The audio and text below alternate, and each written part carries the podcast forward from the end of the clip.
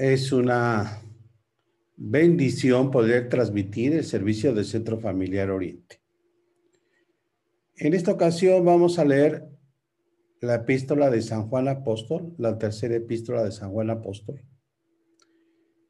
Y dice de la siguiente manera. El anciano Agallo, el amado, a quien amo en la verdad. Amado, yo deseo que tú seas prosperado en todas las cosas y que tengas salud, así como prospera tu alma. Pues mucho me regocijé cuando vinieron los hermanos y dieron testimonio de tu verdad, de cómo andas en la verdad. No tengo yo mayor gozo que este, el oír que mis hijos andan en la verdad. Amado, fielmente te conduces cuando prestas algún servicio a los hermanos, especialmente a los desconocidos, los cuales han dado ante, ante la iglesia testimonio de tu amor y harás bien en encaminarlos como es digno de su servicio a Dios para que continúen su viaje. Porque ellos salieron por amor del nombre de Él, sin aceptar nada de los gentiles. Nosotros, pues, Debemos acoger a tales personas para que cooperemos con la verdad. Yo he escrito a la iglesia, pero Diótrofes, el cual gusta tener el primer lugar entre ellos, no nos recibe. Por esta causa, si yo fuere, recordaré las obras que hace, parloteando con palabras malignas contra nosotros, y no contento con estas cosas, no recibe a los hermanos y a los que quieren recibirlos, se los prohíbe y los expulsa de la iglesia. Amado, no imites lo malo, sino lo bueno. El que hace lo bueno es de Dios, pero el que hace lo malo no ha visto a Dios. Todos dan testimonio de Demetrio y aún la verdad misma, y también nosotros damos testimonio. Vosotros sabéis que nuestro testimonio es verdadero. Yo tenía muchas cosas que escribirte, pero no quiero escribírtelas con tinta y pluma, porque espero verte en breve y hablaremos cara a cara. La paz sea contigo. Los amigos te saludan. Saluda tú a los amigos, a cada uno en particular. Amén. Amados hermanos, esta es la tercera carta del apóstol San Juan. Primera, segunda y tercera de Juan. Son epístolas universales. Juan va a recibir la revelación en, en la isla de Patmos. Esta revelación del Señor Jesucristo se llama Apocalipsis de los tiempos finales. Juan es el apóstol amado, es decir, en su corazón está la presencia de Dios. Y esa presencia de Dios que está en él es tan abundante, tan hermosa, que él difícilmente, difícilmente va a rechazar a alguna persona. Estamos hablando de alguien que conoce el amor, Jesucristo, alguien que amó a Jesucristo, alguien que permaneció con Jesucristo, alguien que condujo a la iglesia de Jesucristo y alguien que por amor a Jesucristo fue a prisión y murió en prisión en una isla a una edad muy grande. Estamos hablando del testimonio, porque en esta escritura se habla del testimonio Estamos hablando del testimonio, es decir, de cómo las personas nos conducimos, de tal manera que son nuestras obras lo que hablan más fuertemente que nuestras palabras. La vida de el apóstol Juan, sus obras, sus hechos, sus acciones, sus conductas, su comportamiento, su valentía, su fe, habla mucho más que las palabras que salieron de su boca. Es decir, su testimonio. Se le llama de forma correcta el apóstol del amor porque fue un hombre íntegro, fue un hombre decente, honrado, fue un hombre afable, amoroso, cariñoso, fue un padre en la fe de muchos, fue un protagonista sincero en los evangelios, fue un hombre que escribió el Apocalipsis sin arroparse ninguna gracia, ningún merecimiento, porque él estaba sufriendo en carne propia la persecución, el golpeteo de los romanos, el carcelamiento de los, la cárcel dada por Roma. Y bendito sea el Señor por hombres que saben que ser cristianos no es fácil, sino que debe de dejarse una huella, una huella en nuestra generación, en nuestra familia, en nuestra congregación y nuestra iglesia. Y esa huella viene a través de nuestro comportamiento. La epístola de San Juan nos habla de otra cosa. Nos habla del testimonio que debemos de dar, que da todo hombre, porque el que conoce a Dios hace cosas excelentes, hace cosas buenas. Pero el que no conoce a Dios hace cosas equivocadas, cosas malas, porque todavía no le conoce. La segunda, el segundo tema en esta epístola es acerca de la verdad.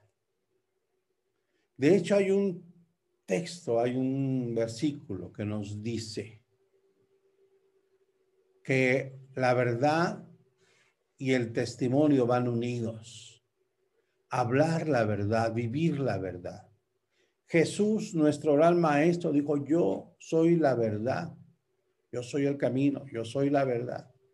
Él dijo que él venía del Padre. Él dijo que venía con un propósito.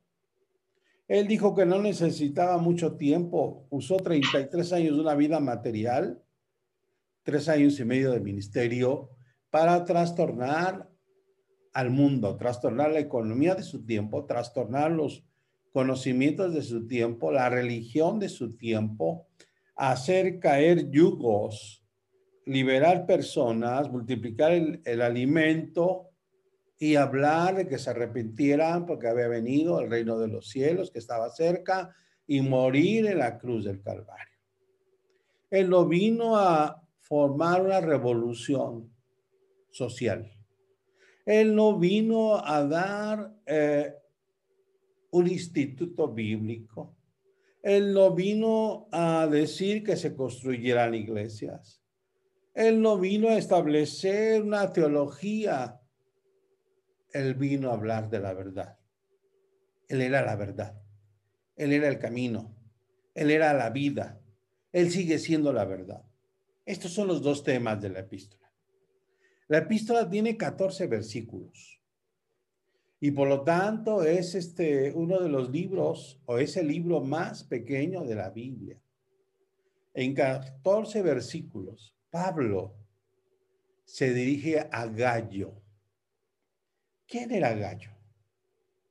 Gallo había sido un compañero, San Juan se dirige a Gallo Gallo había sido un compañero de disturbios de Pablo. Había habido una rebelión y entonces había caído Pablo encarcelado y habían metido también a Gallo y había soportado la persecución. Pero ahora Gallo se encontraba en una congregación que no es mencionada en la escritura. Y se menciona otro personaje más, a Diótrofes. Y si bien Gallo es un creyente, no es el pastor de la iglesia. Diótrofes es un hombre ambicioso que está dentro de la iglesia. Es un hombre ambicioso que mm, rechaza a los hermanos, que corre a los hermanos, que habla mal en contra de Juan y de Pablo mismo. Un hombre que eh, maldice, hace maldiciones dentro de la iglesia. nombre que que hace separaciones entre los hermanos y que por lo tanto revela un carácter de arrogancia, de orgullo, de altivez. Un hombre que dentro de la iglesia no permite que se escuche otra voz, ni se escuche otro, otro hombre levantado por Dios. Porque él quería siempre la supremacía, él quería siempre los reflectores, él quería siempre los primeros lugares. Él quería siempre hablar y tener la razón. Y si alguien se le oponía, lo hacía a un lado. Por eso la carta va dirigida a Gallo. Y le es advertido a Gallo que se cuide de este hombre, de Diótrofes. Gallo tiene muchas eh, cualidades. Entre las cualidades más grandes está la de ser eh, dar hospedaje a los hermanos. ¿Cuál mismo ha de haberse hospedado en la casa de Gallo? Y en ese tiempo, amados hermanos, los supervisores, los predicadores itinerantes andaban de una ciudad a otra predicando. Habían sido llamados por Dios. Y en ese tiempo había posadas, había pequeños este, sitios para hospedarse, que tenían mala reputación, que eran sucios, que eran llenos de gente mala. Y por lo tanto, los, los eh, evangelistas itinerantes, los supervisores, los predicadores, que habían sido llamados por Dios para ir a todos los lugares. Generalmente buscaban en la iglesia el hospedaje. Generalmente llegaban a la iglesia y pedían que alguien les diera hospitalidad que esto incluía este, desayuno, comida, cena, esto incluía este, cama, esto incluía pues limpieza, amados hermanos. ¿Qué es lo que los evangelistas itinerantes tendrían que pagar en esa zona? Estamos hablando de una cualidad importante. Estamos hablando de una situación importante en el corazón de los creyentes. Se llama hospitalidad. Amados hermanos, Gallo tenía muchas palomitas, muchas estrellitas, porque era un hombre hospedador. Y un hombre hospedador, amado hermano, tenía el amor del Señor, la gracia del Señor, y Dios proveía de los recursos para que pudiera seguir haciendo esta obra. En cambio, Diótrofes impedía que los hermanos hospedaran a los predicadores, a los evangelistas. Entonces su corazón era un corazón arrogante, un corazón mezquino, un corazón avaricioso, un corazón no desprendido. Por eso en la escritura nos habla del servicio y le dice San Juan a Gallo, te has conducido fielmente y tienes buen testimonio de tu servicio a los hermanos. Amado hermano, esta predicación, la oración, la visita, es un servicio a los hermanos. Eh, a eso hemos sido llamados, a servirnos, a provocarnos al amor, a apoyarnos, a orar unos por otros. Bendito sea el Señor. Diótrofes era un hombre iracundo, contencioso. Diótrofes no quería que nadie lo hospedara para no escuchar una voz disidente. Escuche esto. Hay hermanos, hay hermanas que ni siquiera, amado hermano, que ni siquiera pueden escuchar el nombre de otra denominación, de otra iglesia, de otro pastor, porque ese hombre, esa mujer de Dios, sea que tenga buen testimonio, sea que tenga mal testimonio, no es hospedado en el corazón de esa persona. Cuando no somos capaces ni siquiera de hospedar en nuestra mente y en nuestro corazón a una persona. Cuando en nosotros hay enojo, hay ira, hay contienda. No, no, me menciones a, ni a tu papá, ni a tu tío, ni a tu abuela, ni a tu hermano. No me menciones a, a tu esposa. No quiero escuchar ese nombre. Entonces, si tú no eres capaz de hospedar en tu corazón, en tu mente a una persona, si la escritura dice que oremos por nuestros enemigos, que bien a los que nos persiguen, porque ascuas de fuego amontonamos sobre su cabeza. Si tú no puedes hospedar a alguien, si tú te opones, si tú siempre estás diciendo te lo dije, te previne, yo no estoy de acuerdo, no estoy de acuerdo con esto, con el otro. O sea, entonces, tú tienes un problema. Tú tienes un gran problema porque en tu corazón no hay, no está habitando Cristo por la fe y no hay un verdadero amor. El amor es misericordioso, es benigno. Todo lo cree, todo lo sufre, todo lo espera, todo lo perdona. El amor nunca deja de ser. Bendito sea el Señor. Hay otro personaje más aquí en esta escritura. Está Gallo, está Diótrofes y está Demetrio. Juan le dice a Gallo, ahí tú conoces a Demetrio. Todos los hermanos dan buen testimonio de Demetrio. ¿Qué significa eso?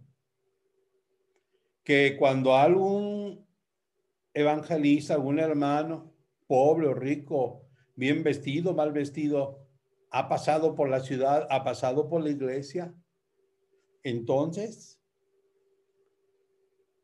Demetrio los ha hospedado, los ha cuidado, los ha bendecido. Y dice Juan que dan buen testimonio de él que la verdad misma da buen testimonio de él. Bendito sea el Señor. Hay personas que no necesitan decir lo que hacen. Hay personas que no necesitan decir cómo viven el Evangelio. Hay personas que no necesitan este, pararse, pararse en un púlpito hay personas que no necesitan tener el título de pastores, de diáconos, de diaconisas. Hay personas que no necesitan tener el, título de líder de jóvenes. Hay personas que no necesitan desde el anonimato estar hablando bien o mal de los creyentes. Desde YouTube, desde Facebook, desde Twitter, no. Hay personas que con su misma actitud los hermanos dan buen testimonio de ellos, de su hospedaje, de su cariño, de su amor. Bendito sea el Señor. Si tú lo has hospedado a nadie en tu casa, si alguien llega a tu casa y toca y tú te asomas y dices, ah, caray, me vienen a, a, a ver cómo vivo o me vienen a pedir prestado o me vienen a molestar. Tú todavía no tienes Tú todavía no tienes buen testimonio delante de Dios y de la verdad. Dios, Dios a través de San Juan dice, condúcete en tu servicio. Y todo mundo da buen testimonio de Demetrio y de su servicio. Amén. Buen testimonio de Demetrio y de su servicio. Ahora, quiero que me escuches. Quiero que me escuches en esto. Ser creyente no solamente es mencionar la Biblia, conocer la Biblia. Ser creyente no solamente es ofrendar o diezmar. Ser creyente no solamente, amado hermano, conocer las teologías o el hebreo o el griego. Ser creyente no solamente acumular conocimiento, haber leído un libro, otro libro, haber ido a Jerusalén, haber eh, sido sumergido en el río Jordán. Ser creyente no es conocer los nombres del Señor. Ser creyente no es abandonar el cristianismo ya convertirse en un cristiano mesiánico. No. Ser creyente es hospedar en tu corazón, amar a la gente, así como Dios nos amó. Dice la escritura, de tal manera amó Dios al mundo que dio a su Hijo unigénito. Bendito sea el Señor. Ser creyente no requiere que tú ocupes los reflectores, que tu nombre esté escrito en todos lados. Ser creyente es que alrededor, las personas que están alrededor den un buen testimonio de ti, de tu conducta, de tu comportamiento. La escritura dice claramente, echa tu pan sobre las aguas y al cabo del tiempo lo hallarás. Y está hablando de que el pan, que es la palabra de Dios, tu testimonio, tu actitud, lo eches sobre las aguas, es decir, sobre la multitud, sobre las personas que te ven, los de mercado, tus vecinos, tus parientes, tus compañeros. Esas son las aguas. De forma natural y física, si tú echas un bolillo en un tinaco de agua, en pocos minutos se va a esparcer. Pero dice la escritura, echa tu pan sobre las aguas. Es decir, tu testimonio, la palabra evangeliza a tiempo, fuera de tiempo, redarguye, reprende, exhorta. Y después de algunos años, algunos meses, algunas décadas, Dios te va a permitir ver el resultado de tu estilo de vida, de tu forma de, de vivir. Ahora en este siglo XXI lo que se necesita es una cultura diferente. Que los hijos de Dios se manifiesten. La tierra entera está esperando la manifestación de los hijos de Dios. Echa tu pan sobre las aguas. Y al paso del tiempo lo hallarás. Hay un hermano en la congregación que hace algún tiempo obsequió Biblias a los jóvenes que no llevaban Biblia. Él no sabía, pero entre esos jóvenes que le obsequió la Biblia había un joven que no era creyente, que era invitado por una señorita. Este joven, desde que recibió la Biblia, la tenía en su cama y leía todos los días una parte antes de dormirse seguía actuando igual, seguía actuando indiferente, pero al menos en la palabra empezaba a tomar vida. Este joven a principios de semana fue baleado. Seis balazos. Uno en la cabeza y cinco en el cuerpo una tristeza tremenda porque asesinar, matar no va dentro del, de un comportamiento humano, ese es un comportamiento bestial, diabólico. En la congregación y varias personas estuvimos orando y se nos dijo que la bala no tocó el cráneo a la cabeza y las otras balas no tocaron órganos internos importantes, sino que se quedaron ahí en los músculos, ahí cerca de los huesos, sin destrozarlos. Esto es un milagro. El joven se está reponiendo. Yo creo firmemente que ese pan, esa palabra que fue echada hace dos o tres años, al cabo del tiempo, es encontrada en vidas transformadas. Y ahora concluyo. Ahora concluyo porque el Evangelio empieza así. El anciano, está hablando Juan, corazón de padre. A Gallo, el discípulo amado. No puede haber relación entre un creyente y otro en la iglesia. Si tú no lo amas, si tú no lo perdonas, si tú hablas mal de él, estás sin conocer a Dios. Si tú lo maldices, si tú le das la espalda, estás sin conocer a Dios. Si tú juzgas, estás sin conocer a Dios. Él dice, el anciano, a Gallo, el discípulo, hijo en la fe, al amado. Ah, qué palabras tan fuertes y tan hermosas. Cuando entre nosotros haya palabras de bendición y no de desprecio, no de murmuración. Y le dice tres cosas. Yo deseo que tú seas prosperado en todo. Amén. El creyente, el padre de familia, el predicador, el evangelista, el congregante, el diácono, la mujer de intercesión, desea que los demás, los que le rodean y toda la iglesia entera, la iglesia local y la iglesia universal, sean prosperadas en todo. Escucha esto. Y le dice que se ha prosperado en salud.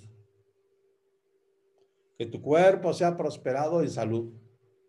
Que tu alma, que tus miedos, que tus temores sean quitados para que también tengas paz. La paz de Dios que sobrepuja, que rebasa todo entendimiento. Y así también se ha prosperado tu espíritu, tu comunión con Dios tu comunión con Dios. Amado hermano, dice San Juan a Gallo, fielmente te has conducido. ¿Cuántos creyentes?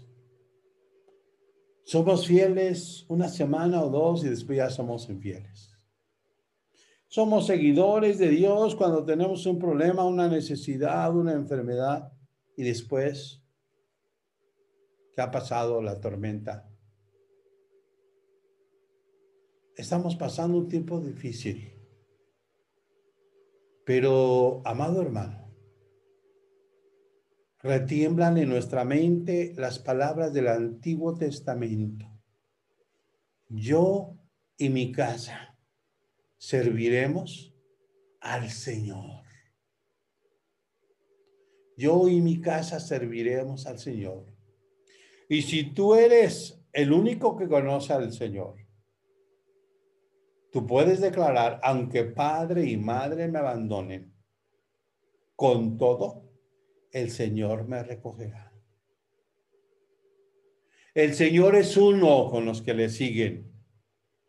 El Señor bendice, el Señor transforma, el Señor cambia, el Señor sana, el Señor prospera, el Señor quita tus nervios, quita tu estrés, el Señor quita tus preocupaciones cuando tú te conduces fielmente, hospedando a todos en tu corazón, perdonándolos y dando testimonio de que tu amor es sobrenatural.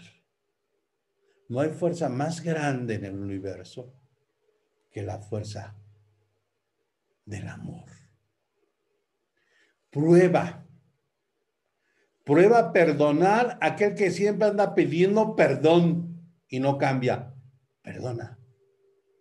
Prueba a perdonar a aquel que te traicionó, aquel que murmuró. Pueda, prueba a perdonar aquel que ha hablado mal de ti. Prueba a perdonar aquel que ha dividido tu familia, tu iglesia. Prueba a perdonar aquel que opina de forma diferente a ti, políticamente, económicamente, socialmente. Prueba a perdonar aquel que manipuló, que manoseó tus emociones, que te dijo que te amaba y después se traicionó y se fue, te abandonó, que te dejó con una carga, con un hijo, con una hija, con una culpa, con una deuda. Prueba perdonar. y dar testimonio de, la que, de que la verdad está en tu vida. Amados hermanos, hoy para mí es un día especial por ser el día del Señor. Y también, amados hermanos, es un día especial porque mi nuera, la esposa de mi hijo Caleb, el más chico, está en el hospital, está en trabajo de parto. Deseamos conocer a esa pequeña, a esa Emma. Deseamos que esa Emma llegue en un ambiente no tóxico, un ambiente rodeado de misericordia. Pedimos la gracia de Dios para que en este día del Señor esta pequeña nazca, abra sus ojos a este mundo y Dios la conduzca por los caminos, propósitos y destinos. Yo le pido al Señor que hoy sea un día nuevo para ti y para mí. Un día nuevo en que tú ya dejes esos pensamientos chatarra, tóxicos, que te atrasan y que mires al presente y mires adelante. Juan termina diciendo, hay muchas otras cosas que tengo que decirte, pero no te las voy a escribir porque iré a verte, te veré cara a cara y te las diré. Un día estaremos cara a cara con el Señor y Él hablará a nuestro corazón directamente. Pero allá no habrá ni tristeza ni dolor. Un día el Señor nos dirá, buen siervo y fiel. Escucha la palabra, buen, haciendo cosas buenas, siervo, servidor y fiel. Porque muchos piensan que solamente se necesita ser fiel hasta la muerte, como lo dice la escritura. Pero dice la escritura que el Señor reconoce y dice buen, es decir, una persona como Gallo, una persona como Demetrio, buenos, del buen corazón, buen siervo, serviciales. Cuando tú haces algo para el Señor, barrer, eh, vender el talento, recoger la ofrenda, pintar, cuando tú haces algo para el Señor, haces un servicio, visitar a un enfermo, escuchar a alguien, cuando tú haces para algo para el Señor, eres un servidor, un esclavo. Y si lo haces fielmente, constantemente, el Señor, cara a cara, nos va a recibir. Hoy es un nuevo día. Desde aquí empiezo a orar por ti. Cierra tus ojos. Señor, bendigo a mis hermanos y mis hermanas que están viendo y que están escuchando esta predicación. A los de Centro Familiar Oriente y de otros lugares. A los que conocemos y no conocemos. A los que están pasando momentos fáciles y difíciles. A todos ellos, Señor a todos ellos, Cordero Santo, que han hospedado, que han perdonado, que pueden nombrar a sus amigos y a sus enemigos, que pueden orar por sus amigos y por sus enemigos, que pueden bendecir a sus amigos y a sus enemigos. Hoy es un nuevo día, Padre. Derriba toda altivez, derriba todo enojo. Derriba, Señor, todo carácter iracundo, todas palabras deshonestas, de maldición, de mentira, toda manipulación, todo engaño. Dios maravilloso, limpia nuestro corazón y limpia nuestro mal testimonio para empezar a vivir de acuerdo a tu palabra, a tus ordenanzas, a tus preceptos. Dios, Tú has dicho, conoceréis la verdad y la verdad os hará libres. Haznos hombres y mujeres libres. Libres del pecado, libres de la maldad, libres de ir al infierno, libres de ser mentirosos, libres de ser personas con ataduras.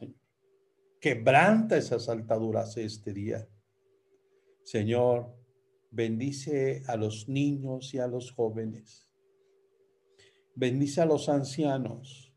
Bendice a los matrimonios.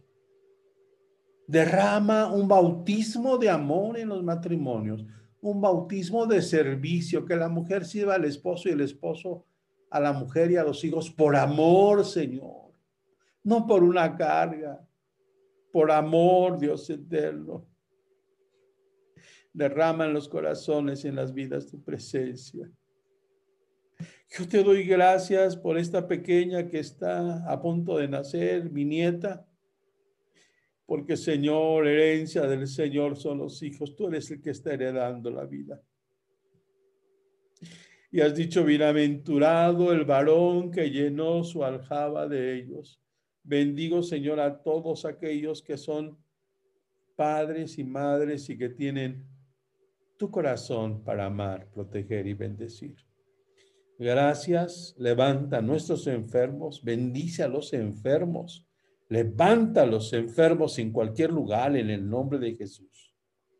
Quita toda tristeza, toda carga, toda preocupación, todo estrés y manda tu paz. Te alabo y te bendigo en esta tarde. Amén y amén. Desde aquí un fuerte abrazo, amados hermanos. Les recuerdo que la oración del martes ahora va a pasarse la oración que antes del miércoles se va a pasar el martes de 9 a 10 de la mañana.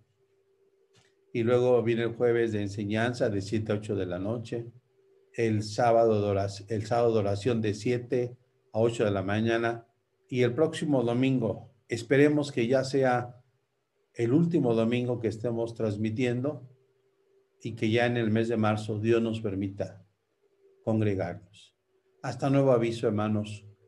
Dios les bendice. Gracias por sus felicitaciones a mi esposa, a mi nuera. Gracias, amados hermanos, a la hermana Estelita, a mi sobrino Aarón. Dios les bendice a todos los que son del mes de febrero. Dios les guarde. Con Dios, hermanos. Señor les bendiga.